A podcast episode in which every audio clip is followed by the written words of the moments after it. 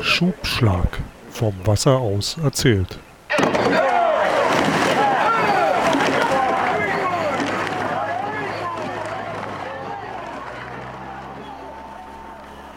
Herzlich willkommen zu einer neuen Folge vom Schubschlag, unserem Ruder-Podcast und vor allem über Geschichten, die der Rudersport schreibt und geschrieben hat. Mein Name ist immer noch Carsten Jeski und mit mir zusammen hier in dem Podcast in alter Frische Matthias Zappel-Zander. Ja, hallo Carsten, hallo liebe Zuhörer und dass du immer noch deinen Namen nicht geändert hast, aber gut, das, äh, dagegen ist ja nichts zu sagen. Äh, es ist mal wieder eine Woche rum. Irgendwie schaffen wir Tatsache eine Regelmäßigkeit. Ich bin echt überrascht, dass wir das irgendwie hinkriegen. Aber gut, vielleicht weil es Jahresende ist. Wir haben sonst äh, kein Leben. Ich glaube, da auch das ist es wahrscheinlich da kann ich im Moment nicht genug meckern. Also da hätte ich genug andere Sachen auch noch zu tun, aber äh, man möchte ja auch ein bisschen Freude an der Sache haben. Nein, aber es ist schön, dass wir uns wieder zusammengefunden haben und äh, auch heute haben wir wieder einen Gast, aber ähm, ich glaube, Carsten, du wolltest vorher noch was anderes sagen. Ja, ich wollte noch ganz kurz, bevor wir zu unserem wieder dem, dem nächsten Supergast, den wir haben, kommen, ähm, einfach nochmal auch Danke sagen. Ja, wir bekommen ja doch so ein bisschen mit, äh, wie dieser Podcast ankommt in, äh, in der Ruderwelt und auch da draußen. Wir bekommen direktes Feedback, wir bekommen indirektes Feedback ähm, und darüber freuen wir uns wirklich. Ähm, ich habe aber eine, ein paar Zahlen mitgebracht. Ähm, also ich bin super, super Fan so von Spionagefilmen gewesen. Äh, eigentlich auch immer noch. Und da gibt es ja dann auch immer häufig so, ja, versteckte Botschaften in auch teilweise mal im Radio, ne? kennt, der, kennt der Zappel noch aus der DDR, da wurden dann ja, auch in irgendwelchen Annoncen oder in, in irgendwelche An Ansagen ja. halt kryptische... Blaue, blaue Fliesen. Ja, genau. Also was, blaue Fliesen wurden da mal genannt. Ich habe einfach nur ganz kurz hier ein, ein zwei Sätze, die ich äh, mitgebracht habe und die gehen wie folgt. Jeder hat das Recht, seine Meinung in Wort, Schrift und Bild frei zu äußern und zu verbreiten und sich aus allgemein zugänglichen Quellen ungehindert zu unterrichten. Die Pressefreiheit und die Freiheit der Berichterstattung durch Rundfunk und Film werden gewährleistet. Eine Zensur findet nicht statt.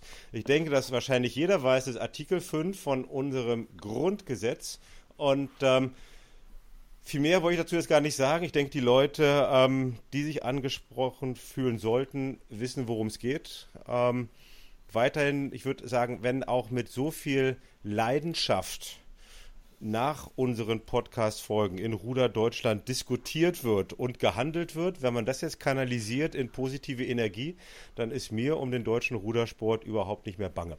So, aber über Meinungsfreiheit gesprochen.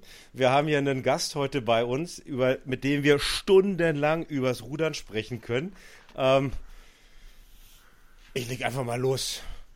Joachim, Goofy, Gofi, Erich, Olympiateilnehmer, Olympiamedaillengewinner ähm, in der ganzen Welt rumgekommen als Landestrainer, Bundestrainer, Clubtrainer. Ich weiß nicht, wie viele Medaillen deine Mannschaften gewonnen haben, wie viele Medaillen du gewonnen hast. Ist mir eine große Ehre, dich hier in diesem Podcast begrüßen zu, äh, zu können. Hallo Gofi. Ja, schönen guten Abend, Carsten. Wir kennen uns aus Berliner Zeiten. Tappel auch. Ja. Und äh, ja, ich nehme an, ich äh, stelle mich erstmal so ein bisschen vor. Genau. Ähm, ich habe Mitte der 60er Jahre im Ethof Essen angefangen zu rudern und äh, habe es dann, also als ich anfing zu rudern, mit 16 konnte ich keinen Klimmzug. Mein Spitzname Gofi oder daher, dass ich ungelenk, dünn, unbeholfen, tapsig in der Gegend herum lief und nicht so richtig schnallte, was eigentlich so um mich herum passierte. Und meine Motivation überhaupt im Ethos zu rudern war äh, die Gruppe. Ich war Einzelkind und Anschluss hatte ich sonst nicht und ich dachte nicht an Olympia, ich dachte nicht an WM, ich dachte nicht an Nationalmannschaft, auch nicht an deutsche Meisterschaften. Nein, es ging einzig und allein in der Gruppe trainieren, machen, tun. Das tat mir gut, das fühlte ich, das war genau das Richtige. Ich merkte, da komme ich weiter und ich habe dann auch all die große Truppe also überholt. Irgendwann war ich oben in der Nahrungskette und vertrat dann den Ethos 1969 als Fünfter im Vierer ohne. Bei den Europameisterschaften, eigentlich waren es damals ja auch schon Weltmeisterschaften, weil die Überseenationen ja auch teilnahmen. Das waren offene Europameisterschaften, ne? So ja, heute nennen wahrscheinlich. So sagen, ja. Dann äh, mit einer neuen Truppe, also mit drei neuen Leuten hinter mir, dann 1970 Vize-Weltmeister in St. Catharines, äh, Bronze 1971 bei der WM in Kopenhagen und 72 dann der Höhepunkt in München abermals Bronze. Ein, ein, ein, ein Tal 73, da war im DRV ziemliches Durcheinander und Chaos nach München, weil der Deutschland achte damals ja nur Fünfter wurde und ein riesen Hickhack im Vorfeld war, aber da kann Hast ich... du dich jetzt gerade um 50 Jahre vertan, Gofi? Ich höre hier Chaos im DRV nach München, aber du, wir sind noch bei Anfang der 70er Jahre gerade. Ach, Carsten, Geschichte wiederholt sich. Aber sie reimt sich nicht. Also ich habe gerade die Karl-Adam-Biografie gelesen, da habe ich ein bisschen was darüber gelesen, das ist sehr spannend. Oh, ich habe einen ganzen, einen ganzen Aktenordner des Jahres 1972 und einen extra Ordner 1971 über diese ganzen Querelen zwischen Adam Bandle, Kuma Becker, über verschiedene Trainingsstrategien, auch über das Höhentraining.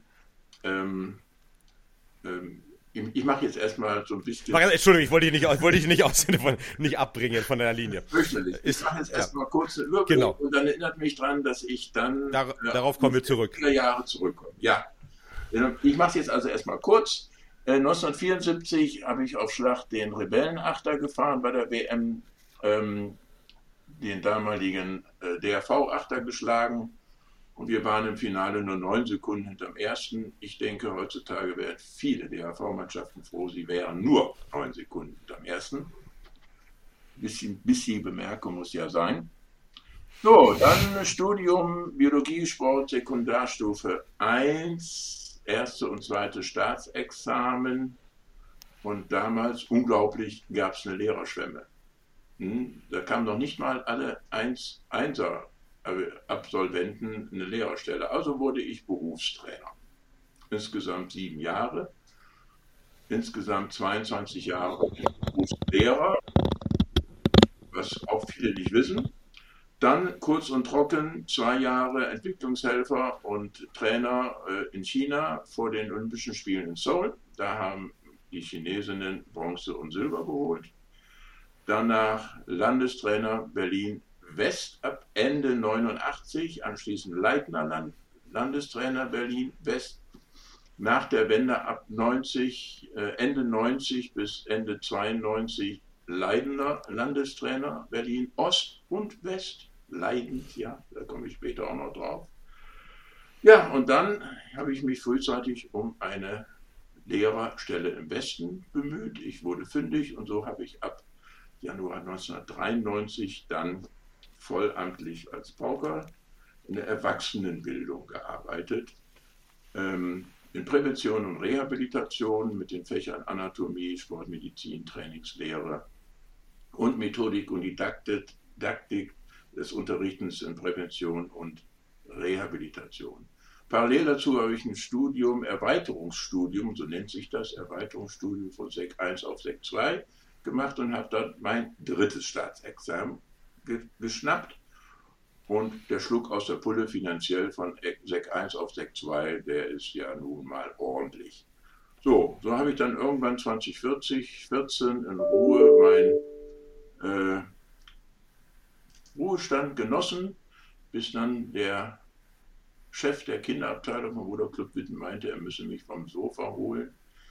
So wurde ich meiner verdienten Ruhe verlustig und habe seitdem im Ruderclub Witten die Trainerposition inne, immer noch. Ich habe gestern einen kleinen Lehrgang für Junioren B am Club gemacht und ich habe eine große Gruppe jetzt von Junioren B, 12, alles in Anführungszeichen nur Leichtgewichte, lieber Carsten. Aber es macht mir nach wie vor viel Spaß. Äh, es funktioniert gut, der Verein, das läuft alles gut. Die Kinder sind in der Spur. Wenn ich das so höre, was meine Frau, die noch mit einer halben Stelle an der Schule tätig ist, wegen Lehrermangels hat die noch ein, ein oder andere Jährchen drangehängt, weil sie im Augenblick kriegen die da keine Sportlehrerin und so weiter. Naja, äh, anderes Thema. So, ja.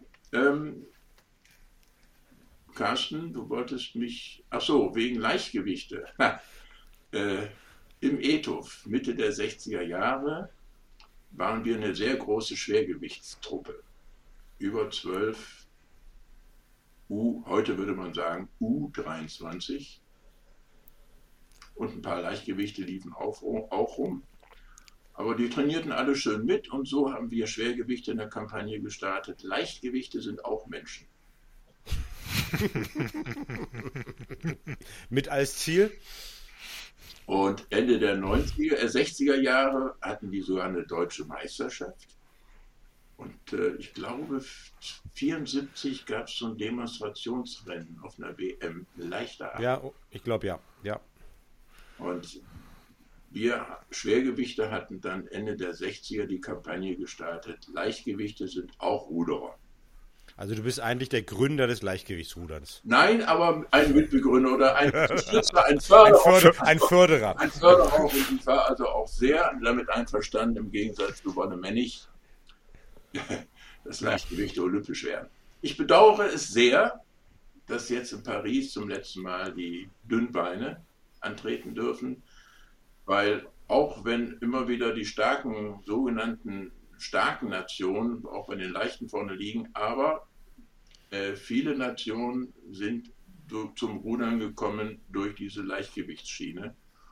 Und, ja. ein, und ein internationaler Ruderver äh, Sportverband, der nicht äh, über eine entsprechende Anzahl von aktiven Ländern verfügt, wird aus dem olympischen Programm sowieso rausgeschmissen. Insofern ja, da, sprich, da sprichst du mir aus dem Herzen, aber ich kann dir ein Geheimnis verraten, ich will jetzt noch nicht zu viel sagen. Wir werden, wenn, wenn alles gut läuft, dann werden wir demnächst nochmal richtig über das Leichtgewichtsrudern sprechen und dazu ähm, werden wir wahrscheinlich einen der lebenden Legenden aus deinem jetzigen Verein sprechen. Oh. Ähm, keine, Namen, keine Namen nennen bitte hier, aber du weißt, wen ich meine dann sehr wahrscheinlich. Weil es gibt, es gibt dort nur einen. Wir hatten mehrere Dünnbeine. Ja, aber, aber es gibt nur einen, der ganz lange dabei gewesen ist. Ah, ja. ähm, der alles mitgemacht hat. Gut, wunderbar. Ich bin ähm, dabei, sagten Bescheid, wenn es soweit ist. Genau, da sagen wir dir Bescheid. Aber wir wollten mit dir natürlich heute, wir wollten eigentlich vor allem über, über China und Ost und West sprechen, aber vielleicht, wenn du uns jetzt doch nochmal aus deinen Aktenordnern berichtest, äh, hatten wir es nicht so geplant, aber mal sowas, ja, Geschichte wiederholt sich immer. Das finde ich doch nochmal spannend. Ähm, was, was passierte denn da dann Anfang der, der 70er Jahre nach also, München? Ähm, es war ja so, äh, 68 Olympiasieger, Achter, ähm, Deutschland Achter, Ratzeburg, Karl Adam. Ja. Dann kam das Tief 69. 69 haben die Rostocker äh, den Europameister gestellt ähm, im Achter. Äh, Moment, Moment, die, ich dachte äh, Dynamo aus. Nee, das war. Nee, nee. 70 war Dynamo und, Berlin. Genau, und 70 war dann der Babyachter ja. ähm, von Dynamo Berlin. Genau. Und äh, da gab es dann, ja, wir waren glaube ich Fünfter der, oder Vierter, jedenfalls keine Medaille. Das war natürlich zu damaligen Zeiten Desaster.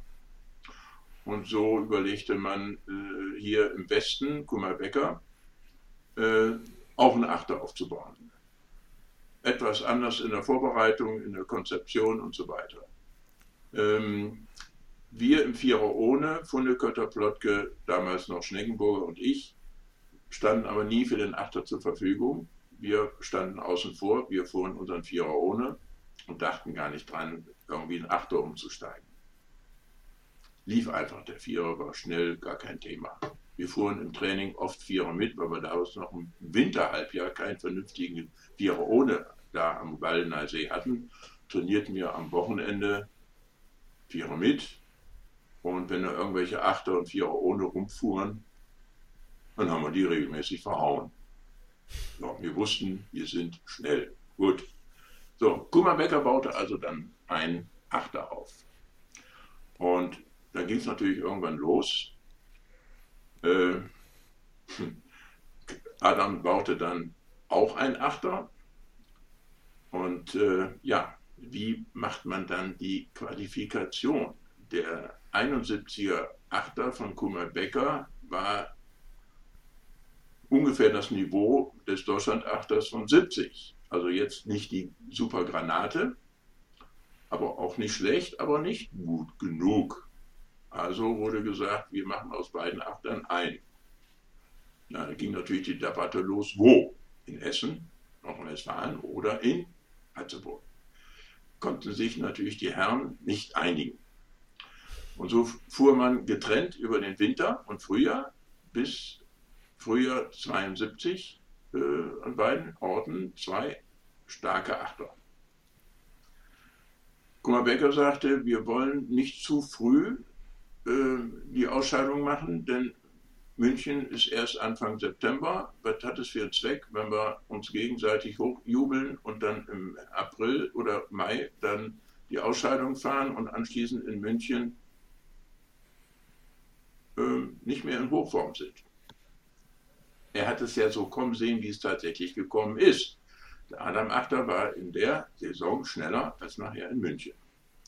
Dann kam, so, so kam es dann also zum äh, Showdown und der Adam Achter gewann und der Kummerbecker Achter löste sich weitgehend auf. Wir von unseren vier ohne. Und wir haben aber zeitweilig doch lange drunter gelitten unter diesem Streit und mussten dann also in den Trainingsrennen immer beweisen, dass wir gut sind und so weiter und haben uns dann in der Saison auch ein bisschen zu ehrgeizig in solchen Rennen im Vier, gegen den Vierer mitgezeigt. Dann kam Luzern, wir gewannen den Vorlauf gegen die Feldpostnummer, die andere Feldpostnummer, den Dresdner Vierer. Zappel, das ist dein Begriff, Feldpost. Ja, der, der Vorberger, Vorberger Vierer. Ja, ja. Äh, dann im Finale verloren wir knapp mit sechs Zehntel gegen die DDR. Die Dritten waren deutlich hinter. Und zwar war das nach dem ersten Höhentraining. Wir haben vor Luzern ein Höhentraining gemacht von dem ich der Meinung bin, besser kann man es nicht machen. Ich hatte ja dann schon angefangen zu studieren, Biologie und Sport und ich habe dann, das, mir, mir gefiel das schon 71 nicht mit der Trainingsplanung. Äh, mir hatte immer das dumme Gefühl, das, was da gemacht wird vom DRV, von Adam, das hat zu viele Intensitäten. Ich habe also genau Buch geführt im ersten Höhentraining. Also über die ganze, das ganze Dreivierteljahr vorher bis München komplett. Dann äh, kam Luzern. Nach Luzern ging es dann wieder nach Ratzeburg äh, oder nach Hause und von da aus jedes zweite Wochenende in München Strecken prügeln. Samstagmorgen 6x560, Samstagnachmittag 4x1000, Sonntagvormittag 4x1000, Sonntagnachmittag 4 bis 6x560. Und die Konzeption für das zweite Höhentrainingslager direkt vor Olympischen Spielen war folgend. Ähm, direkt vor der Abreise zu, zur Höhe volles Programm trainieren, weil man ja sich während der Fahrt und in den ersten drei Tagen da oben ja von diesem harten Training vor der Abfahrt erholen kann. Und dann im zweiten Höhentrainingslager wurde anders trainiert als im ersten. Im ersten haben wir schön genau richtig trainiert, ab und zu mal Schnelligkeit, wunderbar, ansonsten Ausdauer, alles klar, alles easy, wir waren richtig top in Form. So, zweite ging im Prinzip am dritten Tag los mit 10 mal 30 Sportschlägen. Danach haben wir also nach Luft, Luft gejapst wie sonst was. Aber nach drei Tagen hatten wir uns da schon mal dran gewöhnt, okay, aber die Streckenfahrerei ging weiter und morgens vorm Frühstück jeden zweiten Tag auf unseren Hausberg rennen. Rennen. Ähm, mir gefiel das alles nicht. Dem Bugmann auch nicht so richtig, aber wir konnten, äh, im Vierer war das 50-50. Die Hälfte aus dem Vierer sagte, hey, wir müssen wegen München, da müssen wir mit dem die andere Hälfte sagte, nee, ist bescheuert jetzt hier. Aber wir konnten uns gegen die herrschende Stimmung da nicht durchsetzen. Und der Vorlauf in München war eine Katastrophe. Wir haben gegen die Engländer verloren. Der eine Typ aus dem englischen Vier, der hieß auch noch Smallbone. die Engländer übrigens kamen noch nicht mehr ins Finale später. Äh, von Rennen zu Rennen wurden wir besser. Aber ich sage klipp und klar, äh, den dritten Platz, den hätten wir ohne Höhentraining und mit einem ganz normalen Trainingsaufwand auch erreicht. Denn nach was, ist dann, ja. was ist dann danach passiert, dann Gofi? Das heißt, danach gab es dann eine richtig eine breitere Debatte dann über uh, Trainingsinhalte? Ach, die gab es vorher schon. Ähm, was das Höhentraining angeht. Äh, letztes Jahr gab es an der Sporthochschule Köln ein Symposium, initiiert von äh, Professor Ulrich Hartmann, der im DAV mhm. viele Jahre kennt er ja, ne? Und Volker Grabo auch, der ja mhm. viel, unglaublich viel Erfahrung hat. Ähm, und da wurde auch wieder klar, eigentlich hätten die Verantwortlichen damals schon wissen müssen, dass so wie die das durchgezogen haben, nicht unbedingt den internationalen wissenschaftlichen Erkenntnissen entspricht. Denn die DDR hatte damals, ach, wir hatten, die DRV hat einen Spion ins Kapruner Höhentrainingslager gekriegt. Fritz Held aus Passau. Der hockte dann oberhalb des Kapruner Stausees. Mit dem Fernglas oder was? Mit dem Fernglas äh, so, Goofy, Goofy, weißt du, ich muss dich mal kurz unterbrechen. Ich habe den Johannes Wujans, der war äh, lange Jahre Cheftrainer in Potsdam und hat 1966 den Vierer mit äh, zum ähm, äh, ja, Weltmeister oder Europameister äh, gemacht. Und den habe ich bei einer, bei einer Veranstaltung in Potsdam mal gehört, wie er gesagt hat, Sie haben Ende der 60er Jahre bei Karl Adam im Schilf gelegen und haben gezählt, wie oft der Achter vorbeikam. Deswegen finde ich das jetzt gerade sehr schön. So, und der hat also, der, der Fritz Held hat dann also äh, aufgeschrieben, handschriftlich, äh, Schlagfrequenzen, Strecke, Strecke, Strecke, Schlagfrequenzen, Strecke, Strecke und so weiter. Die Aufzeichnung habe ich sogar noch in Kopie. Und ähm, wobei stehen geblieben? Ach ja, ähm, ähm, bei diesem Symposium an der Sporthochschule Köln war also auch klar, die hätten damals eigentlich schon anders trainieren müssen sollen. Also wissenschaftliche Erkenntnisse lagen vor. Es war ja nicht nur die DDR, es waren auch in der englischsprachigen Literatur, in Down Under, ähm, Läufer und so weiter mit ihren Erfahrungen beim Höhentraining, die da ganz andere Erfahrungen gemacht haben. So, wie war das jetzt nach München 72?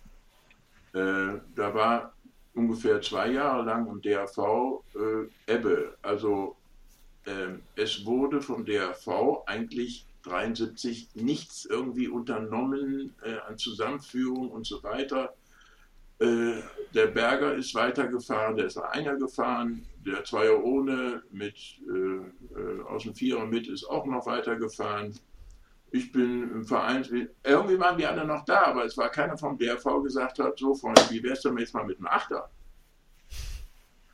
Ähm, wir sind im Herbst 71, gab es dann die erste richtige große Langstreckentest. Gab es ja vorher nicht. Langstreckentest in Mölln, 20 Kilometer. Deutschland Achter, also Adam Achter, Kumal Becker Achter, Vierer mit, Vierer ohne, zusammen im Achter und dann noch viele andere Achter. War also richtig Betrieb. Äh, Nachher am Steg kamen viele ohne Hilfe gar nicht aus dem Boot raus. Übertreibe nicht. Weil die das gar nicht gewohnt waren. Ja. Vier mit, vier ohne. Gut, wir hatten uns tatsächlich vorher im Vier ohne vorbereitet, indem wir auf dem Wallner See mal ein bisschen die Ruhe raufgefahren sind. Schön, ne? Ja. Wir haben eine Minute vor dem Adam-Achter gelegen. Boah, kein Problem. Das Einzige nur, weil der Bullenvierer im Mittelschiff sich unterwegs immer kräftig gegenseitig in die Pfanne gehauen hat. Also ordentlich Betrieb im Boot. Funnekötter und ich auf den Schlachtplätzen haben einfach unseren Stiel runtergerudert und die hinter uns haben sich dann gegenseitig angegiftet. Also wir hatten schon Spaß, ja, das war schon im Rennen. War schon nicht, war, war ein Erlebnis, unvergessen. So, jetzt also danach, äh, ja, so eine depressive Phase, muss man sagen. Es lief da, 73 hast du nicht viel von gehört, außer von Kolbe und 74. Und 74. Äh, und was ist, dann was ist dann passiert, dass es dann irgendwann wieder aufwärts ging? Ähm, ab 75 ging es dann langsam wieder aufwärts. Aber dann habe ich da, ich habe mich 74 verabschiedet nach, dem, nach den Weltmeisterschaften, nach dem Rebellenachter, habe ich dann den Riemen an den Nagel gehängt. Ja. Ja, Karl Adam ist dann gestorben. Wann ist der gestorben? 76, glaube ich. Und, ja, äh, der, und der. Äh, den Rebellenachter haben wir damals auch nach völlig anderen Gesichtspunkten trainiert als im DRV üblich. Ich habe einfach jetzt mal das angewandt, äh, was ich im Studium so gelernt hatte. Zum Beispiel die Analyse der Saison und des Höhentrainings äh, 71, 72 habe ich äh, in Bochum, im Institut für Sportwissenschaft, bei Professor Steinhöfer, damals durchaus eine Nummer, hat auch ein paar Bücher veröffentlicht, Seminar Trainingslehre, Thema Trainingsperiodisierung. Und als ich dann äh, im Seminar meine Analyse beendet hatte, sagte er zu mir ziemlich fassungslos, Herr Erik, das glaube ich nicht, dass Herr Adams solche Fehler gemacht hat. Er sagt, gucken Sie sich die Zahlen, die Kurven an und das Ergebnis. Der Mann war, der, der war also erstmal fertig. Ne? Ja. Und ich habe dann auch erst gemerkt durch das Studium, durch die Beschäftigung mit dem Thema, dass da grandios viel falsch gelaufen ist. Und 74 haben wir dann ganz anders trainiert. Dann kam auch Fritsch mit seinem Koeffizienzensystem und so. Und so konnten wir dann den äh, offiziellen DAV 8er sicher auf den internationalen deutschen Meisterschaften in Duisburg schlagen und wurden dann nominiert. Ja. Und hat sich dann die Trainingslehre, weißt du, das dann noch danach dann durchgesetzt? Ähm, okay, du hast den, den Riemen an den Nagel gehängt, aber ähm, wurde dann mal dann auch ja, gefragt, okay, warum ist denn jetzt der Rebellenachter so viel schneller als die anderen? Ähm, gab es da dann auch Gespräche? Es gab dann mal äh, eine, eine, Analysesitzung und dann meinte dann der Herr Karl Adam, äh, ja, zu mir, dann äh, äußere dich doch mal dazu oder stell das doch mal dar, aber das war dann ein Jahr oder zwei Jahre später, aber als ich dann hätte machen können, sollen, da hat er seinen zweiten Herzinfarkt bekommen. Auf okay. der Höhe. Und das war's dann. Ja. So. Äh, dann kam, lieber Zoppel, ein Republikflüchtiger nach Deutschland. Professor mhm. Dr. Mader. Und da kam, da kam ja nicht nur einer.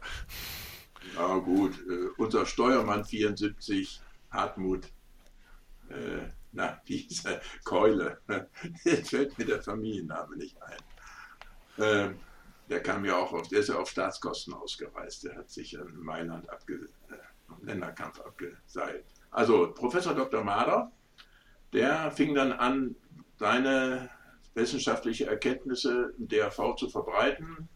Ich weiß noch, Balleneysee, Regattahaus, äh, die Bude war voll und äh, einer vorwiegend skeptischen Hörerschaft hat er dann seine Theorien oder Erkenntnisse und Zahlen vorgelegt und wie trainiert werden sollte und könnte. Ja, dachte ich, jetzt weiß ich auch, warum die auf der Höhe 72 ganz anders trainiert haben. Das wurde mir dann auch klar. Ja gut, durch, durch, durch Biologiestudium, dann hast du natürlich auch Einblick in Physiologie und äh, kannst dann auch viel besser nachvollziehen, was dir da vorgelegt wird wenn du da ein paar Semester lang in der Richtung äh, dich äh, befasst hast, ne? als wenn du in der Richtung nicht Biologie studiert hast. Da hatte ich es natürlich einfacher.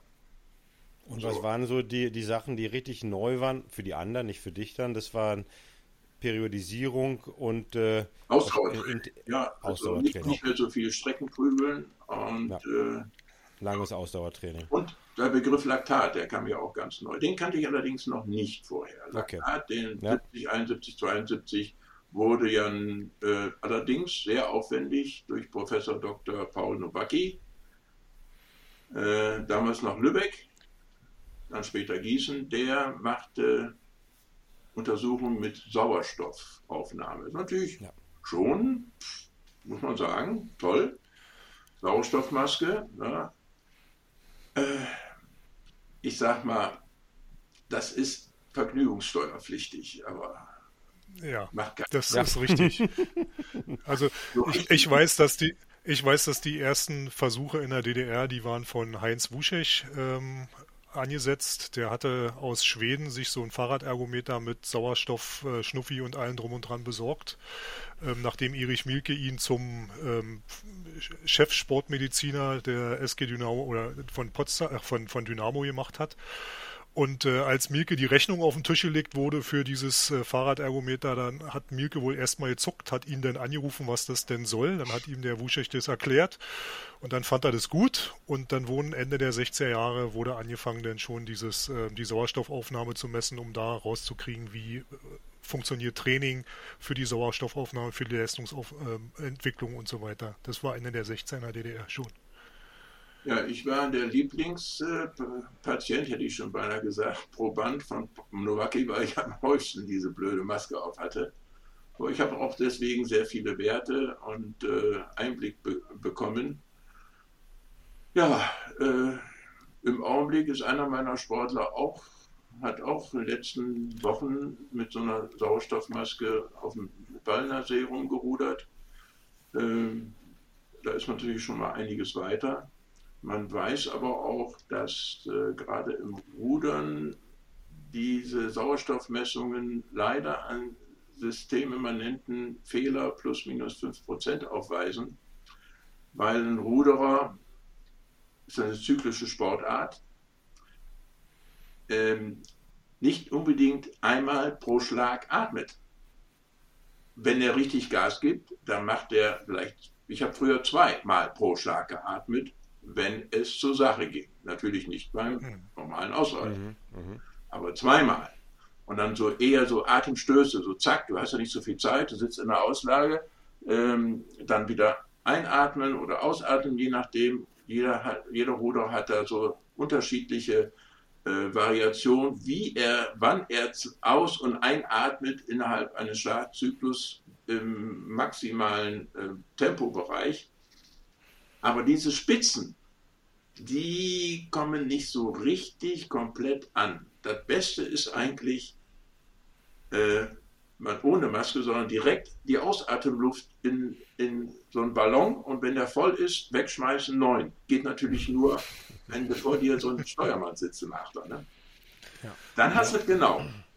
Also insofern sind die Sauerstoffmessungen im Rudern nicht so ganz, aber das gilt grundsätzlich. Eine gewisse Fehlerquote ist drin.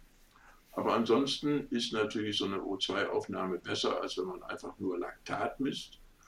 Und äh, wenn man wiederum Stufentest macht und nur anhand dieser Laktatkurve die aerobe Schwelle 2 Millimol, die anaerob aerobe Schwelle bei 4 Millimol festsetzt, ohne weitere Ergebnisse, Untersuchungen und Daten ist das äh, mit Skeptis zu genießen, weil nicht alle Ruderer dieselben Typen sind. Es gibt Aerobier und es gibt die glykosytischen Typen.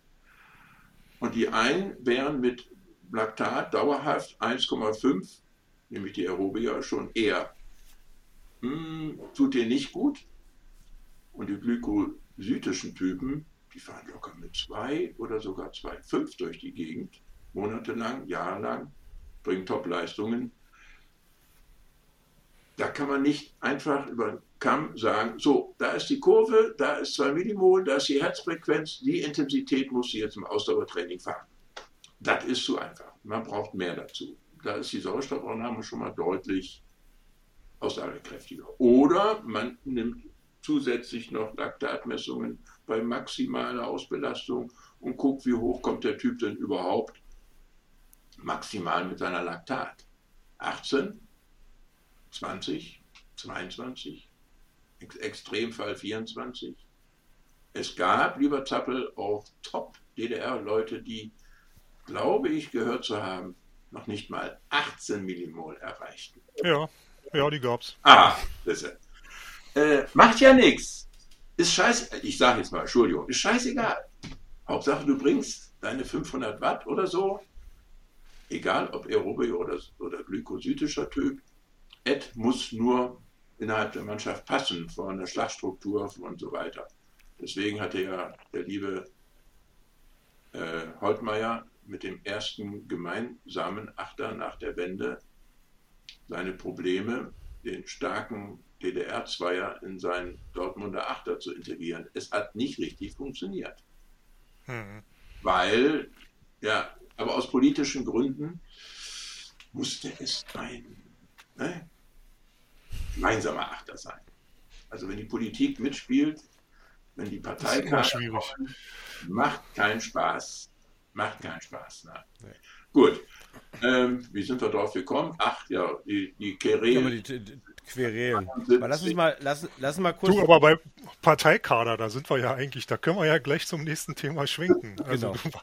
du, du, warst ja zwei Jahre in China. Ja. Also das, das, das, muss doch ein Kulturschock gewesen sein für dich. Also, äh, dass du da als Entwicklungshelfer hingehst, ist, ist ja schon fantastisch. Und was jetzt daraus geworden ist, da reiben wir uns ja alle die Augen. Aber dass du einer der Pioniere warst, die da Aufbauarbeit geleistet haben, das ist ja. Äh, wie war das, als du da angekommen bist? Äh, ich fange jetzt mal anders an. Ich fange äh, von ganz unten an. Ähm, Krupp Stiftung. Krupp ist bekannt. Mhm. Bertolt Weiz war ja der Generalbevollmächtigte und Bertolt, Bertolt Weiz hat ja auch die Annäherung der Wirtschaft West an Russland betrieben. Äh, er wurde von Adenauer damals als Kommunist beschimpft. Nur äh, das lag daran, dass Krupp einen guten, äh, Weiz einen guten Namen im Osten hatte. Er war so eine Art Schindler. Er hat also in seinem Beritt irgendwo in Galizien viele Juden gerettet hatte einen guten Namen, kam später ins IOC, in den Exekutivausschuss IOC, war nach der Kulturrevolution in der ersten Wirtschaftsdelegationsmaschine, die in Beijing einschwebte. Dort traf er dann später den, äh, seinen Counterpart, also den chinesischen Vertreter im Exekutivausschuss des IOC, He Zhenyang. Und der fragte den Bertolt Weiz vor Seoul, von den Olympischen Spielen Seoul, hör mal, wie wäre es denn mit ein paar Trainern in Rudern, Leichtathletik und Schwimmen? Die Chinesen hatten sich diese Sportarten ausgesucht, bewusst, weil man da viele Medaillen holen kann. Mhm. Und dann hat Bertolt Weiz gesagt, okay, die Krupp Stiftung wird drei Trainer entsprechend bezahlen und drumherum. Dann hat der DRV eine Ausschreibung gemacht. Sechs haben sich gemeldet. Mich hat der DRV ausgewählt. Und so hatte ich zunächst eine dreimonatige Vorbereitung, die jeder Entwicklungshelfer damals durchmachen musste, in Bad Honnef. Und zwar von montags bis freitags, von morgens bis abends. Der Stundenplan war gnadenlos voll, aber immer, das war immer super, immer interessant, nie langweilig. Alles. Natürlich Sprache, aber Politik, Erdkunde, Wissenschaft, Geschichte, Kultur, Alltag, Politik und, und, und, und. Du wurdest also dermaßen gut vorbereitet, dass du ungefähr wusstest, worauf du dich da einlässt, worauf du dich vorbereiten musst. Und ich war ja nicht ganz ein normaler Entwicklungshelfer, sondern ich sollte ja Trainer ausbilden und, äh, und Nationalmannschaft äh, aus, äh, anleiten und so weiter. Ich hatte also einen anderen Status und landete dann also Mitte 89, nein 87, landete ich in Beijing und wurde empfangen von der Frau Kulturattaché der deutschen Botschaft fühlte ich mich natürlich ein bisschen bebauchpinselt. Frau Kulturattaché, Deutsche Botschaft, Beijing, super. Ja, wo soll es denn hingehen? Ja, sage ich, mein erster Einsatzort wird ein Trainerseminar, äh, vier Wochen in Fushun sein. Dazu muss ich sagen, Fushun, eine Million Einwohner damals, so eine Art Ruhrgebiet. äh, Hochöfen, Kokereien, 800 Meter tiefe Kohlengrube, also offener Tagebau, 800 Meter tief. Also Hammer. Na gut, habe ich mir gedacht. Ich sage, das ist 50 Kilometer östlich von Shenyang. Shenyang, Shenyang. Ja, damals 5 Millionen Einwohner. Ich sage, Shenyang, Hauptstadt von der Provinz Liaoning im Nordosten. Also, aha. Da ahnte ich zum ersten Mal die wahren Dimensionen Chinas. Dass selbst eine Frau Kultur-Attaché nicht mal die Millionenstädte kennt. Also, ne? und dann flog ich eine Stunde lang durch die Pampas, über die Pampas und landete dann in Shenyang. Eine Stunde. Gucke ich auf die Karte, ist das so ein kleiner Klacks von der Landkarte. ja. Und äh, ja, dann ging es los. Da, wo ich hinkam, war eigentlich off-limits für Ausländer. Daher haben die für mich in so einem alten stalinistischen Hotel, also aus der Stalinzeit erbaut, wie die russischen damaligen Entwicklungshelfer, Russland und China, haben sich dann mal ordentlich verkracht und die Russen sind dann von heute auf morgen ab nach Hause, haben sämtliche Pläne mitgenommen. äh, na gut, äh, die haben dann für mich so eine kleine Suite ausgebaut. Sehr schön, alles wunderbar, mit dem Blick auf den Stausee, herrlich, also super Urlaub, ne? also Terrasse, also richtig schön. Ähm, nur die Trainer, der erste Trainerlehrgang, das war eine Katastrophe. Äh, ich hatte einen Deutschdolmetscher, der ewig krächzte und räusperte und, rumspuckte. Aber daran muss man sich gewöhnen in China, waren wir darauf vorbereitet äh, äh in Bad Honnef, dass das so üblich ist im Alltag, dass da überall Spucknäpfe rumstehen. Gut, okay. Aber nach drei Tagen hatte ich das Gefühl, hier stimmt was nicht. Ich guckte zunehmend in ausdruckslose, dumme Gesichter. Da dachte ich mir, hier stimmt was nicht. Was übersetzt der eigentlich? Dann habe ich einen kleinen Test gemacht. Ich habe also deutsche Fragen ihm aufgesetzt mit der Bitte, dass die Trainerstudenten das mal übersetzen und er übersetzt mir das aus dem Chinesischen rück ins Deutsche. Das Ergebnis war so katastrophal, dass ich sofort den Lehrgang abgebrochen habe. Gott sei Dank war einer der Teilnehmer ein doch recht älterer Herr, der ein Professor, was damals aber nicht viel besagte. In der Kulturrevolution gehörten Lehrer, Intellektuelle, Professoren und Dozenten und sowas zur stinkenden 15. Äh, Klasse oder irgend sowas. Äh, also, man muss sich jetzt nicht vom Ansehen her nicht so viel damals von irgendeinem Professor vorstellen, aber der kannte immerhin etwas Englisch und weil er ja ein Sportprofessor war, kannte er auch etwas von den Fachbegriffen. Mein Deutschdolmetscher kannte weder die deutschen noch die chinesischen Fachbegriffe. Hat das aber nie gesagt, dass er nicht verstanden hat, was ich da erzähle. Dann habe ich mich erstmal er ganz... Er wollte sein Gesicht nicht verlieren. Er, er wollte sein Gesicht nicht verlieren halt. Ja, und ja, wollten ihr Gesicht nicht verlieren. Also hat, haben sie alle ganz dumm geguckt, aber keiner hat was gesagt. Und das Syndrom hatte ich mehrmals. Ich habe das später das China-Dolmetscher-Syndrom genannt. Wenn ich in dumme Gesichter gucke, wusste ich, der Dolmetscher erzählt, übersetzt, unverständlich.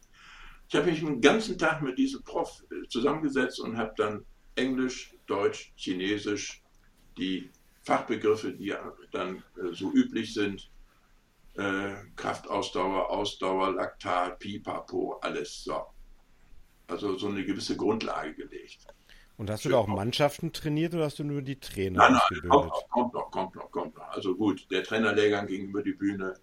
Dann äh, später habe ich dann in Südchina, also im, Sü im chinesischen Winter, in Südchina ist es, wird es nie äh, kalt im Sinne von nie Minustemperatur. Da fällt auch kein Schnee. Kannst also wunderschön Trainingslager machen. Und wir haben also in, in Shaoqing ein Trainingslager gehabt, sieben Sterne See, also landschaftlich. Haben wir, wo andere Urlaub machen, haben wir trainiert. Herrlich, muss man sagen. Ganz klasse. So, da habe ich dann die Nationalmannschaften trainiert, der Junioren und der Frauen äh, als Vorbereitung auf Seoul und auf Vorbereitung auf die nicht-olympische Bootsgattung Weltmeisterschaft Mailand 88. So. Ja, und da hatte ich dann das Glück, dass in der Nationalmannschaft ein junger, aktiver Chinese rumlief, der äh, später übrigens ein ganz hohes Tier im chinesischen Sport geworden ist. Die Trainerin der Leichtgewichtsfrauen wurde ein hohes Tier, äh, Vize-Sportministerin der Provinz Guangdong, somit die reichste Provinz in China damals und heute. Also die haben alle schön Karriere gemacht, die Trainer damals. Sehr so. Und ähm, ich hatte also mein Zimmer, ein, wo die anderen äh, Nationalmannschaftsmitglieder vier Doppelbetten stehen hatten, davon sechs belegt und zwei hatten ihre Klamotten liegen. Ähm, ähm, von der Verpflegung her muss ich sagen, wer so eine super Verpflegung kriegt, braucht kein Doping. Also deren Tagessatz war dreimal höher als das durchschnittliche damalige chinesische Einkommen. Also die haben gut Geld ausgegeben und äh, eine super Verpflegung gehabt. Ähm, die hatten in der Küche ein Wasserbassin, da schwammen dann munter die Fische rum, nichts ahnend. Und dann wurden die vom Essen mal kurz rausgeholt, Klong mit dem chinesischen Hackeball, mal so mit der flachen Seite ein auf den Dez und dann ging es los. Hühner, Gänse, Enten, alles gackerte da in der Gegend rum, bis man ihnen den Hals umdrehte. Die Schweinehälften kamen auf dem Fahrradsattel antransportiert. Ja. also Kulturschock, wenn man vorbereitet ist, Zappel. Mein Kulturschock kam ein paar Monate später. Äh, viele Monate später. Und zwar äh, habe ich in dem, ich wohnte Tür an Tür mit den Chinesen im Trainingszentrum. Ich war also nicht irgendwie abseits untergebracht im Western-Style-Hotel, sondern wirklich Tür an Tür. Fand ich sehr gut, äh, wegen der Kontakte. Ähm, das Nationale Olympische Komitee in Deutschland war mein offizieller Arbeitgeber. Geldgeber war die Krupp-Stiftung, aber Arbeitgeber, NOK für Deutschland. Und ähm, von der Bezahlung brauchen wir gar nicht zu reden. Da kann man heute noch, wenn du da in China Nationaltrainer bist, äh, kannst du heute von dem Gehalt nur träumen. Das war traumhaft. Die Chinesen haben den ganzen vor Ort alles bezahlt. Meine Familie war sechs Wochen äh, im ersten Jahr drüben und im letzten Jahr waren die drei Monate drüben. Das NOK hat klipp und klar gesagt, wir raten ihnen ab, die Familie mitzunehmen.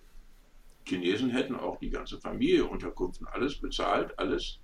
Aber die haben gesagt, die Scheidungsrate ist enorm hoch. Nicht nur bei Entwicklungshelfern, sondern auch bei äh, deutschen Wirtschaftsleuten, Ingenieuren, die da mit ihren Familien in irgendwelche Ghettos in Shanghai, Bao Shan oder so, wo VB gebaut hat und gemacht hat. Die Scheidungsrate ist enorm groß. Natürlich die ersten Wochen super alle sind begeistert. Neue Kultur, Eindrücke. Und in diesem Ausländerghetto besucht man sich gegenseitig. Na, ihr ahnt schon, nach ein paar Monaten hat sich jeder gegenseitig, jeder jeden paar Mal besucht und dann kein Fernsehen, kein Radio, mit Telefon kannst du auch vergessen, Handy gab es damals nicht, kein Kino, keine Kneipe, kein Shopping, gab es ja alles nicht. Ja, was macht das holde Weib? Sitzt den ganzen Tag rum, bis der Mann kaputt von der Arbeit kommt.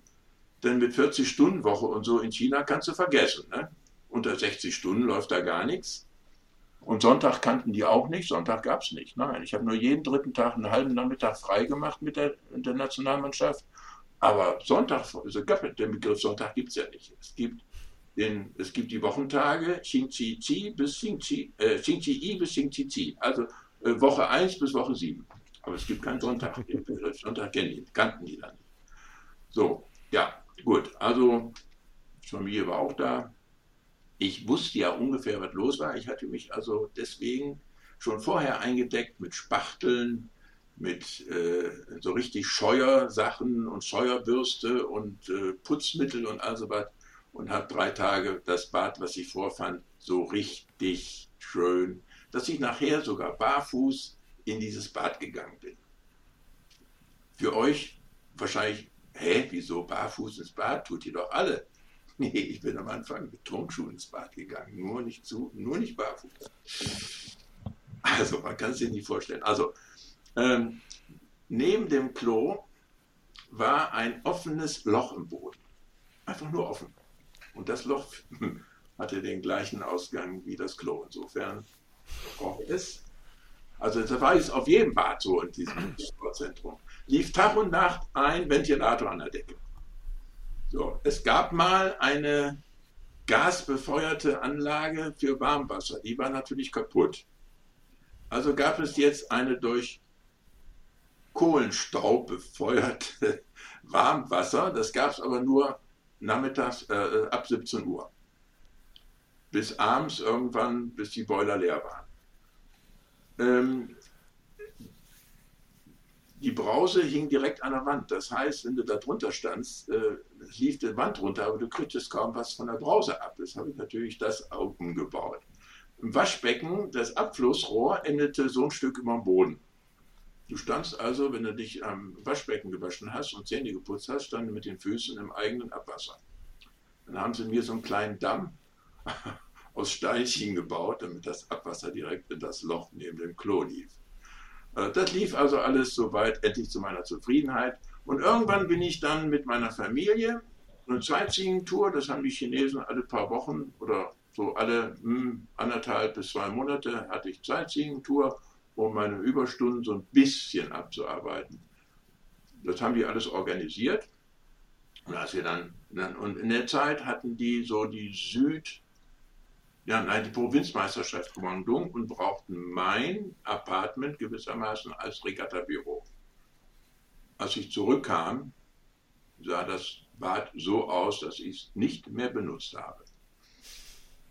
Ich bin nämlich, in der Zeit waren wir in einem 100 Meter weiter in einem chinesischen, rein chinesischen Hotel, traumhaft. Ich meine, jetzt nicht, äh, äh, die Fenster waren so undicht, da konntest du über die Hand zwischenschieben. Schimmel hier, Schimmel da, aber ansonsten war es sauber, war schön, herrlich. Da habe ich dann äh, weiter genächtigt, aber das Bad habe ich nicht mehr betreten. Das war ein Kulturschock, wie man in so kurzer Zeit, in zwei Wochen, so die Sachen vergammeln lässt. Also das habe ich aber oft erlebt.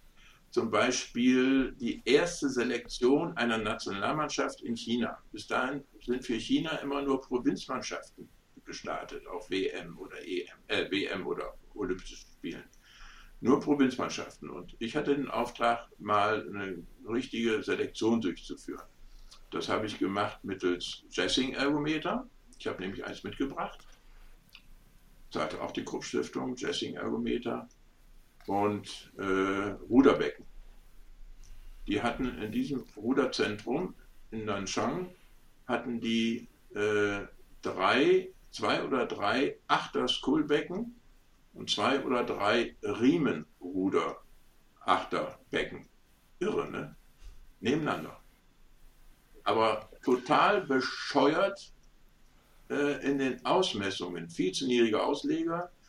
Äh, normale Blätter, ja, nicht äh, ganz normale Ruderblätter. Keine Löcher.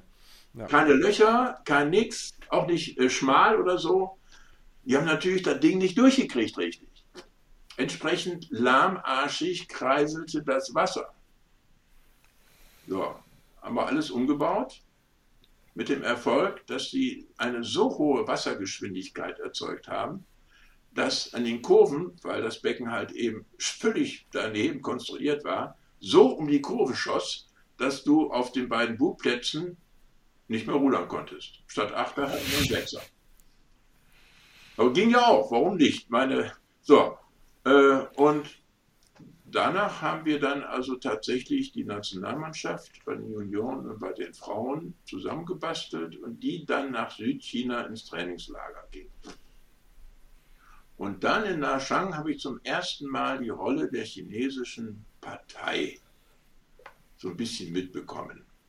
Und zwar der Chef von diesem, also ich muss erstmal vorausschicken, Nanchang ist die Hauptstadt von der Provinz Jiangxi. Dort nahm der berühmt-berüchtigte Lange Marsch seinen Ausgang. Und das ist ja heute noch äh, glorifiziert ohne Ende. Der Chef von diesem Zentrum war der Sohn eines altgedienten der den langen Marsch überlebt hat. Und dann hat er mich mal zu sich, zu seinen Eltern, also die Wohnanlage gesehen. Die Wohnanlage war umgeben mit, einem, mit einer hohen Mauer. Am Tor eine Kontrolle, die aber, naja, eher sehr lasch war, sehr lasche Kontrolle. Aber dahinter hast du ein China gesehen, was ich vorher nicht mehr, nicht, nie gesehen habe. Kaum Menschen. Doppel, Doppelhäuser hier, Doppelhäuser da, dazwischen ein bisschen grün, alles gepflegt. Völlig ungewöhnlich. Habe ich noch nicht gesehen vorher soweit. Ne? Aha, Partei. Hm. Da ging das so langsam los. So, äh, wie ging es weiter? Was habt ihr erstmal? Ach ja, äh, Partei, Kader, Zappel, genau, Partei. Die Partei hat immer recht. Also, ähm, gut, jetzt kam Seoul, da haben sie Bronze und Silber geholt, alles wunderbar. Und ich machte dann zwischendurch so meine Abstecher in verschiedene Provinzen, um da überall Lehrer auszubilden, also Trainer meine ich. Äh, die haben also in vielen Provinzen, die haben also ein ganz hierarchisches System aufgebaut. In vielen Provinzen, überall wo Wasser gab, haben die ein zentrales Zentrum aufgebaut und verschiedene lokale Zentren. Die hatten auch lokale Zentren irgendwo in der Diaspora, wo die Jugendlichen ähm, noch in, einer, in einem Doppelhaus lebten, muss man sich vorstellen, einstöckig. In der Mitte die Küche, ein schwarzes Loch, weil völlig verqualmt und rechts und links die Mädels, beziehungsweise links die Jungs. Und die schliefen und lebten quasi auf einem, ja, auf, ja, nicht Ofen, sondern in der Küche wurde Feuer gemacht und die warme Luft, die ging unter den gemauerten Betten, sodass sie auch bei Kälte nicht zu sehr froren. Also so eine Fußbodenheizung. Nur in dem Falle war das, da wo die Betten waren, erhöht. Unter solchen Bedingungen haben die dann damals die, den Nachwuchs trainiert. So, aber in China, Südchina war das alles äh, deutlich schöner. Und dann Ende 88, da traf sich die Nationalmannschaft wieder erneut in Südchina. Im September, äh, Dezember, da ging es los. Und da habe ich dann irgendwann ein nach ein paar Wochen, ich merkte, hier läuft irgendwas völlig verkehrt. Und dann fing ich an, rumzufragen, die Trainer rumzufragen, was läuft hier eigentlich schief? Und dann haben die mir erzählt, äh, dass sie alle sehr gefrustet waren, weil Zusagen, die vor Seoul gemacht worden sind. Also, wenn ihr in Seoul Erfolg habt, wenn ihr Medaillen holt, dann wird für Rudern mehr getan. Dann kriegt ihr auch mehr Geld. Dann äh, kriegt ihr ähm, dann könnt ihr auch mit euren Familien längere Zeit mal zusammen sein und so weiter. Äh, die waren, also die Trainer habe ich gar nicht erzählt, die waren ja kaserniert, also die Familien lebten ja gar nicht da, die waren jetzt äh, ein ganzes Jahr lang die Trainer äh, quasi von zu Hause weg. Nur einmal durften sie über Weihnachten, Neujahr, chinesisches Neujahr, durften die Familien die dann im Trainingszentrum besuchen. Auf eigene Kosten auch noch. Also der damalige neue Chef das war ein Parteikader, hoher Funktionär. Das war auch, der, der schwärmte ständig von seiner Armeezeit und dass früher alles besser war. Und jetzt müsste für 1990, für die Asian Games, müsste jetzt alle volle Konzentration. Und ähm, da geht es äh, nicht mit Familie, da müssen die, und da waren natürlich die Trainer aller sauer. Und äh, ich habe gestaunt, welche Leute der eingeladen hat zur Nationalmannschaft. Da waren Leute drunter, die hätte ich gar nicht haben wollen. Und die Leute, die ich haben wollte, waren nicht dabei.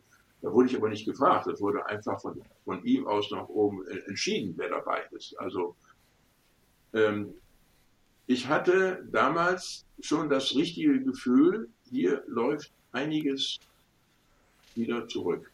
Und in der Tat habe ich dann auch mal mit einer Hongkong-Chinesin mich im Januar 89 lange unterhalten und sie sagte, äh, die alte Garde, die alten Männer, die Partei, denen gehen die ganzen Wirtschaftsreformen zu weit. Die ganze Öffnung, die bremsen jetzt überall. Und siehe da, die erste, dritte, vierte Juli, ein paar Monate später, gab es ja das Massaker auf dem Tiananmen. Habe ich schon. Ich habe also gemerkt, dass der Wind sich voll gedreht hat im Januar. Ich habe das als langen Bericht an das NOK für Deutschland die Kurt-Stiftung geschrieben. Wusste natürlich nicht, worauf es hinauslaufen würde. Ich habe nur gemerkt, plötzlich war morgens militärisch Antreten vor dem Frühstück. Militärisch Antreten und Exerzieren angesagt. Also äh, volles, wie sagt man, Setback war das. Und war, äh, war, denn für dich immer klar, dass du dann nur diese guten zwei Jahre bleibst? Oder war das jetzt ja. eher so ein Grund, dass du dann gegangen bist? Äh, zwei Jahre. Das NOK für Deutschland hat auch klipp und klar gesagt, wer länger als zwei Jahre äh, als Entwicklungshelfer oder in solchen Positionen im Ausland arbeitet, hat riesengroße, hat zunehmend größere Probleme, sich hier wieder einzuordnen. Okay. Da ist was dran. Deswegen war klar, zwei Jahre Schluss aus. Ja. Ich gucke ich guck gerade so ein bisschen auf die Zeit, weil so, so viel Zeit haben wir nicht mehr, weil du hast, musst deiner Frau gleich noch helfen, hast du an, uns am Anfang gesagt. Also ich habe so ein, so, so, ein paar Fragen noch zu der, zu der China-Geschichte, Gofir. Ähm, also das erste, wenn, wenn man da zwei Jahre gewesen ist, dann verfolgt man doch bestimmt auch danach noch mittlerweile die 30 Jahre immer wieder noch vom Abstand her, was da passiert. Jedenfalls ruderisch. Ne? Und irgendwie jetzt so aus meiner ich habe mir nicht immer alles angeschaut, ähm, aber auch da bei China Rudern gab es ja ein deutliches Auf und Ab in den letzten 30 Jahren. Mal ein paar Jahre wieder extrem gut, dann auch wieder nicht. Ähm, hast du dann dafür noch Erklärungen auch? Ich weiß nicht, ob du den kennst. Es gibt einen niederländischen Trainer, Diederik de Boerder, der da, glaube Anfang der 2000er gewesen ist, der auch ein Buch drüber geschrieben hat. Also wäre auch noch ein Tipp für dich. Ähm, ich weiß nicht mehr, in welcher Provinz er war. Er war nur für eine Provinz und hat also auch ähm, die ganzen Umstände beschrieben, die sehr herausfordernd waren, um, es mal, um es mal so zu nennen. Und äh, auch, was er von den Trainingsinhalten gesprochen hat, würde ich sagen, das können dann keine Trainer mehr gewesen sein, die du ausgebildet hast. Also man hatte sich da auch wieder zurückentwickelt zum, dann mal vielleicht dem, dem Karl Adam äh, Trainingsinhalt Anfang der 70er Jahre. Aber allgemein, wenn du jetzt noch so schaust, so, ne, aus ähm, die letzten 30 Jahre, schaut man dann irgendwie ein bisschen mit einem traurigen Auge, mit einem lachenden Auge und sagen, Mensch, China hat, hätte da viel mehr rausholen können, nach dem, was du gesät hast, oder wie schaust du dir das an?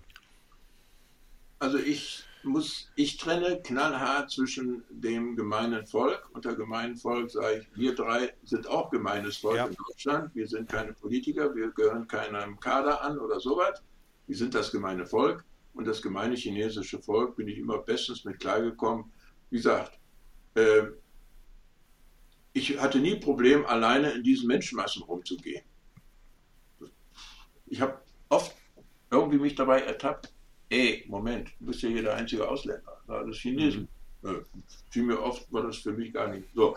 Also ich, äh, auf der einen Seite kann ich nur sagen, Gott sei Dank, dass die ihre Parteikader haben, die dafür sorgen, dass die Chinesen im Sport bei weitem nicht so gut sein sind, wie sie sein können.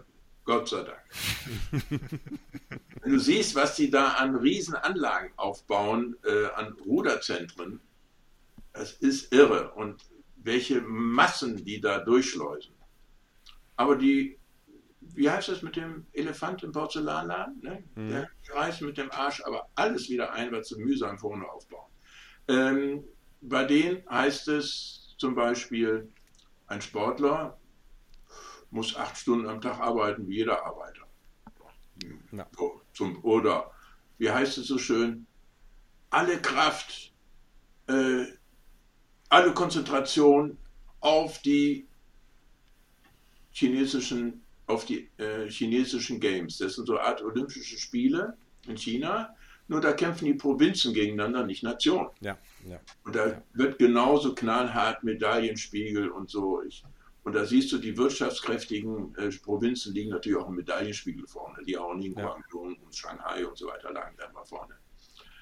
Äh, das ist, ja, jetzt kommt der Konflikt. Die Provinzen zahlen die Trainer. Aber wenn die Trainer die Nationalmannschaft trainieren, können sie ja nicht die Provinzmannschaft trainieren und vorbereiten auf die nächsten äh, Games. Und schon gibt es Knatsch mit dem Verband, der natürlich äh, die besten Trainer für die Nationalmannschaft haben will. Er bezahlt die aber nicht, das tun die Provinzen. Äh, das ist schon mal ein Riesenknackpunkt. Und dann, äh, wer wird dann nominiert? Das spielt dann auch immer wieder. Also wer verheiratet ist, der kann sich ja nicht auf den Sport konzentrieren, der fliegt raus. Und wenn er vorher Bronze und Silber bei den Olympischen Spielen in Seoul gewonnen hat, nein, der wird nicht mehr eingeladen nur weil die Dame jetzt äh, heiratet, aber die stünde eigentlich zur Verfügung. Da gibt es, wir hatten äh, im Jahr 89 ab Januar keinen Arzt vor Ort, weil der gesagt hat, äh, bei der Bezahlung und meine Frau ist da, äh, kann die Frau nicht auch noch dazu kommen? Nein, das geht nicht, keine, keine Paare, nein, das geht nicht. Total bescheuert, ne? aber aus Parteikadersicht logisch. Ja. Und dann die Trainingsprogramme. Ne? Äh, ach so, wo du sagst, der kann, es kann ja kein Trainer sein, den ich ausgebildet habe. Ja. In meiner allerersten in Fushun äh, gab es dann auch eine Provinzmannschaft, Liaoning, also die sehr gut war. Die dachten jetzt, ah, da kommt ein westlicher Trainer, der kann uns noch mal helfen, ein paar Medaillen, ein paar Siege zu holen bei den chinesischen Olympischen Spielen. Wunderbar. Ähm, der war auch mal in Deutschland der sprach ein paar Brocken Deutsch, der hat also zumindest und Englisch ein paar Brocken, also der hatte einiges gehört von modernen Trainingsmethoden. Alles schön und gut, solange ich da war. Und dann fuhr ich für ein paar Tage, um meine Familie in Beijing zu verabschieden, die wieder nach, nach Hause flog und ich kam zurück und blickte fassungslos auf das, was sie da machten. Ja. Dreimal, siebenmal eine Minute Vollgas. So richtig Intervallprügeln ohne Ende. Das Schönste war, ein paar Wochen später bei den Meisterschaften holten sie keinen Sieg und ich stand da. Mhm. Ja. Anschließend in der Nationalmannschaft ließen sie wieder darauf hin, freie Hand. Dieser junge Chinese, der da die Organisation hatte, der hat mich machen lassen. Der hat mich sogar, ich hörte es später, äh, der trainiert nicht hart genug, das kann nichts werden, sagte der äh, Parteimensch. Er sagte der, lass ihn, er wird schon wissen, was er tut. Aber wenn du keinen hast, der in China so eine Position hat, dann trainieren die wieder nach Altväter Sitte, noch härter, noch mehr Kraft, alles für den Sieg. Ja. Wie ja. im Krieg. Ohne Scheiß, wie im Krieg. Ja. Und wenn ich dann sage, ey, ihr trainiert die Leute kaputt, we have enough people. Ja, ja so ähnlich steht das auch in dem Buch von, von Diederik. Thema China eigentlich schließen we have enough people, das ist da äh, einfach drin. Ja. ja. Gott sei Dank für uns. Sonst werden die uns überrollen im Rudern. Zappel, noch eine letzte Frage. Äh, also zu China hätte ich jetzt keine letzte Frage mehr und zu äh, Karl Adam und die 70er Jahre Geschichten äh, eigentlich auch nicht. Jetzt haben wir das Thema, was wir eigentlich auch noch machen wollten, das müssen wir dann vertagen, das müssen wir dann ein andermal wiederholen. Äh, du bist ja aus China dann vom Regen in die Traufe gekommen, nach Berlin. Ja. und, und, hast da auch wieder Entwicklungsarbeit leisten müssen, aber das, äh, ich glaube, das müssen wir ein andermal machen. Okay. Würde, würde ja. ich auch sagen, ne, dass wir dann, dass wir dann nochmal die andere Entwicklungsarbeit uns, äh, uns von dir anhören. Ähm, erst Berlin West, dann Berlin West und Ost. Ähm, und dann, denke, da hast du, und dann, dann hast du sicherlich einige Geschichten noch zu erzählen, die bestimmt genauso spannend sind wie die chinesischen. Ähm, ich möchte mich erstmal ganz herzlich bei dir bedanken, Gofi. Ähm, vielen, vielen Dank für deine Zeit. Und äh, das war wieder, wieder super spannend. Und ich habe auf jeden Fall erstmal gelernt, ähm, in China, also immer mit Tonschuhen ins Badezimmer gehen Und, äh, und die Geschichte wiederholt sich dann doch eigentlich fast immer. Ja. So im, im 50er-Jahre-Zyklus scheinbar. Vielleicht hängt es mit München zusammen. Oder auch mit München. Vielleicht, vielleicht, sollten keine großen Meisterschaften mehr in München stattfinden. Jedenfalls nicht. ja, also ich habe zum ersten Mal so einen Podcast mitgemacht. Äh, ich finde es, ja, ich freue mich, dass es so eine Einrichtung gibt. Und ich habe auch schon reingehört, als der Uwe Graf ja. noch nicht dran war. Äh, ich werde ihn da mal anrufen. Ich fand das äh, auch sehr, sehr informativ, was er da aus dem Nähkästchen geplaudert hat. Ja. Will ich mal so ein bisschen auf die Zähne, Zähne fühlen. Ja, genau. Macht das, macht das auf jeden Fall. Also, das war's wieder für heute ja. mit ähm, einer Folge von unserem Schubschlag. Vielen Dank fürs Zuhören. Bis bald. Ne? Und wir dran denken, wie am Anfang gesagt, immer herzlich darüber diskutieren. Anregungen, Fragen, Kritik zu uns und Leidenschaft vor allem in positive Energie umsetzen. Vielen Dank fürs Zuhören. Ciao. Ciao. Tschüss.